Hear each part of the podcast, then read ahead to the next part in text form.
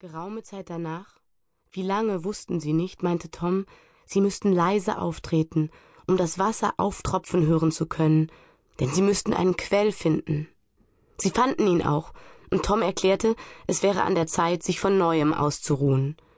Sie waren beide entsetzlich müde, aber Becky wollte doch gern noch ein bisschen weitergehen.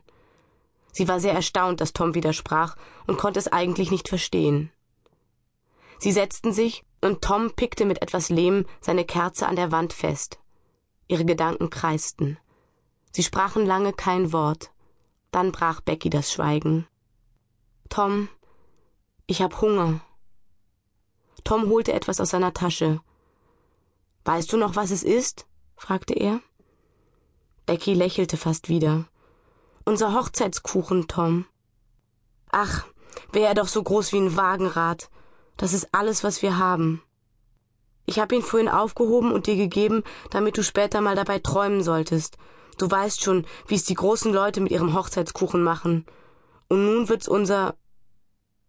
Sie sprach den Satz nicht zu Ende. Tom teilte den Kuchen und Becky aß mit gutem Appetit, während er an seiner Hälfte nur knabberte. Zum Beschluss des Mahles gab es kaltes Wasser, das wenigstens in Hülle und Fülle da war. Dann schlug Becky vor, sich wieder in Bewegung zu setzen. Tom schwieg einen Augenblick still, ehe er sagte Becky, kannst du es vertragen, wenn ich dir etwas sage? Becky wurde blass, meinte aber, sie könnte es. Ja, also Becky, wir müssen hier bleiben, wo es Trinkwasser gibt. Das kleine Stückchen ist unser letztes Licht. Becky ließ ihren Tränen freien Lauf und wehklagte. Tom tat sein Möglichstes, sie zu trösten, aber ohne großen Erfolg. Endlich sagte Becky Tom. Ja, Becky. Sie werden uns doch sicher vermissen und suchen. Ja, das werden sie, natürlich werden sie das. Ob sie uns vielleicht jetzt schon suchen, Tom? Ja, ich denke, es ist möglich. Ich hoffe, sie tun's. Wann werden sie uns wohl vermisst haben, Tom? Als sie wieder auf die Fähre gekommen sind, denke ich. Tom, vielleicht war es aber schon dunkel, ob Sie das überhaupt gemerkt haben, dass wir nicht mit waren? Ich weiß nicht, aber auf jeden Fall vermisste ich doch deine Mutter, wie die anderen nach Hause gekommen sind. Beckys erschreckter Gesichtsausdruck brachte Tom zur Besinnung. Er fühlte, was er für einen Fehler gemacht hatte. Becky sollte die Nacht gar nicht heimkommen. Die Kinder schwiegen wieder nachdenklich. Ein erneuter Schmerzensausbruch Beckys bewies Tom, dass sie dasselbe gedacht hatte wie er. Ja, der halbe Sonntagvormittag konnte vergehen, ehe Frau Thatcher entdeckte, dass Becky nicht bei Frau Harper war. Die Kinder hefteten ihre Blicke auf das Entchen Kerze und beobachteten, wie es langsam und erbarmungslos dahinschwand. Zuletzt stand nur noch der Docht. Das schwache Flämmchen tanzte auf und nieder, auf und nieder, klomm die schmächtige Rauchsäule empor, stand noch eine Sekunde, und dann herrschte der Schrecken tiefster Finsternis. Wie viel Stunden später Becky allmählich zu sich kam und merkte, dass sie in Toms Armen weinte, ahnte keiner von beiden. Alles, was sie wussten, war, dass sie anscheinend nach einer ewig langen Zeit aus einem todähnlichen Schlaf erwachten und sich ihres Elends von neuem bewusst wurden. Tom meinte, es wäre sicher schon Sonntag, vielleicht sogar schon Montag. Er versuchte Becky zum Sprechen zu bewegen, aber ihr Kummer bedrückte sie zu schwer. Sie hatte keinerlei Hoffnung mehr. Tom erklärte, sie wären sicher inzwischen längst vermisst, und ohne Zweifel suchte man sie noch. Er wollte rufen, vielleicht käme dann jemand. Er versuchte es. Aber in der Dunkelheit klang das ferne Echo so schauerlich, dass er es nicht zum zweiten Male wagte. Die Stunden schwanden dahin, und der Hunger kam und peinigte die Gefangenen. Ein Stück von Toms Kuchenhälfte war noch übrig. Sie teilten es und aßen, aber sie fühlten sich hungriger als zuvor. Der armselige kleine Happen hatte nur ihren Appetit gereizt. Nach geraumer Zeit sagte Tom, St. Hast du gehört? Sie hielten beide den Atem an und lauschten. Es klang wie ein Ruf aus weiter Ferne. Sofort antwortete Tom, nahm Becky bei der Hand und tastete sich die Gänge entlang in der Richtung, aus der der Ruf zu kommen schien. Er lauschte wieder, und wieder hörte er den Ton, der sich näherte.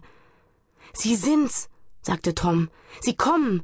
Komm, Becky, jetzt ist alles gut. Die Freude der Gefangenen war beinahe überwältigend.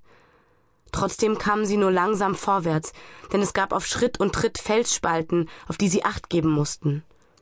Sie stießen auf eine, die vielleicht drei, vielleicht hundert Meter tief sein mochte, und mussten Halt machen. Auf keinen Fall durften sie ohne weiteres vorwärts. Tom legte sich bäuchlings auf die Erde und fühlte in die Tiefe, soweit er konnte. Kein Grund. Sie mussten hier bleiben und auf die Sucher warten. Sie lauschten wieder.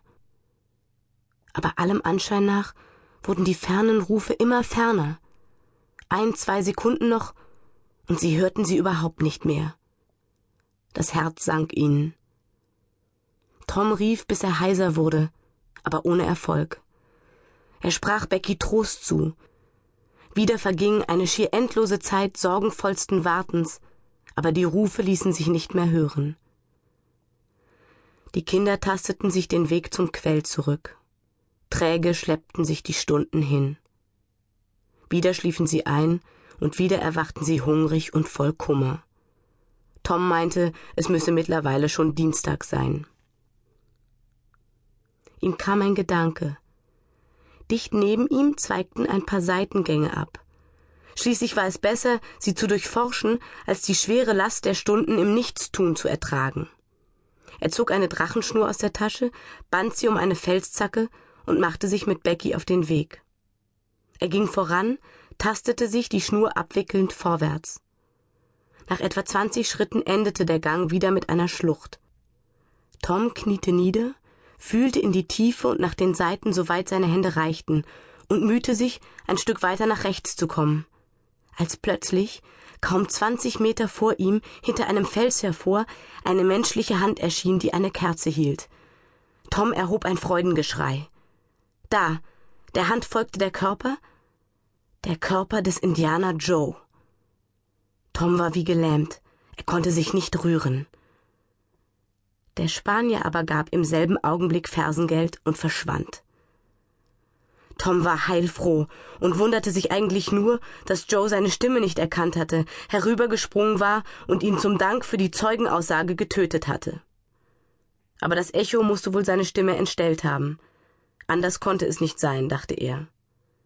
Der Schreck lähmte noch all seine Glieder. Wenn seine Kraft noch ausreichte, wollte er zum Quell zurück und dort bleiben. Nichts sollte ihn wieder in die Gefahr bringen, dem Indianer Joe zu begegnen.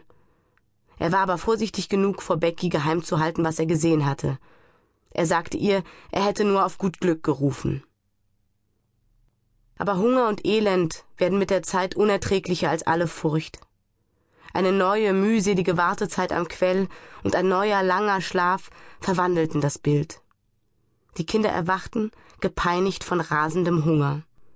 Tom glaubte, es müsste Mittwoch, Donnerstag oder gar schon Freitag sein und fürchtete, das Suchen wäre inzwischen längst wieder aufgegeben. Er schlug also vor, noch einen neuen Gang zu erforschen und war entschlossen, auch auf die Gefahr hin, dem Indianer Joe oder welchen Schrecknissen auch immer entgegenzutreten. Aber Becky war sehr schwach. Sie war in dumpfe Teilnahmslosigkeit versunken und ließ sich nicht ermuntern. Sie sagte, sie wolle bleiben, wo sie sei, und sterben. Lange könne es ja nicht mehr dauern. Tom solle nur mit seiner Drachenleine losgehen und forschen, so viel er Lust habe. Aber sie flehte ihn an,